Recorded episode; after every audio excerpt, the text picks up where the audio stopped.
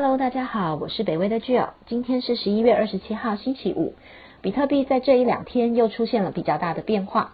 这则北威观测站要谈的是，投资人担忧美国政府规范，比特币大跌近两千美元。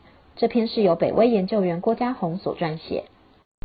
本周四，十一月二十六号，比特币从一万九千美元的价位跌到近一万七千美元，大跌了快两千美元。这是今年三月以来下跌最剧烈的一次。目前台湾时间礼拜五，十一月二十七号下午三点半，比特币的价格是一万七千一百六十四美元。那么下面我们就来了解一下这次比特币大跌的原因。从今年三月起。美国联准会宣布施行无限量化宽松政策后，比特币就开始暴涨，从最低点的四千零一美元涨到今年最高点的一万九千五百一十一美元，涨幅高达了三百八十七点七 percent。另外，从十一月初到这次大跌的前一日，十一月二十五号，比特币也大涨了三十五点七 percent，涨多回档，投资人获利出场，是比特币周四大跌的原因之一。然而，美国财政部有意加大对加密货币的规范，也是这次大跌的重要原因。市场传出，美国财政部长 Steven Mnuchin 有意在卸任前推出计划，追踪加密货币钱包与交易人，要求加密货币交易机构验证钱包所有人，要提交身份讯息才能交易。这个举措将影响加密货币的核心价值，也就是匿名性。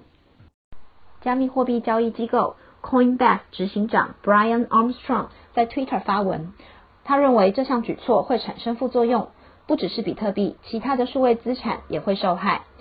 此外，区块链法律专家指出，这个规定会改变加密货币的性质，让他们无法代替传统的金融商品。还有数位资产金融机构 Nexo 的共同创办人兼执行合伙人 Anthony c h e n c h e f 表示。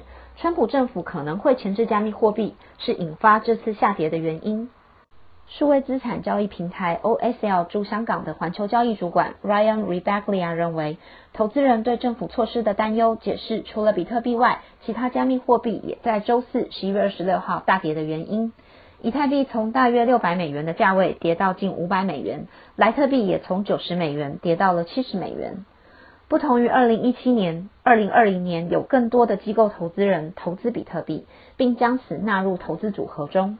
此外，PayPal 也在今年允许用户交易加密货币，并计划在明年二零二一年让消费者用加密货币支付。虽然有不少投资人批评加密货币的波动性，质疑它的保值性，但上述的趋势都显示加密货币的地位以及市场对它的重视。这则北威观测站就到这里。谢谢收听，请继续分享、订阅北威频道。祝大家周末愉快，拜拜。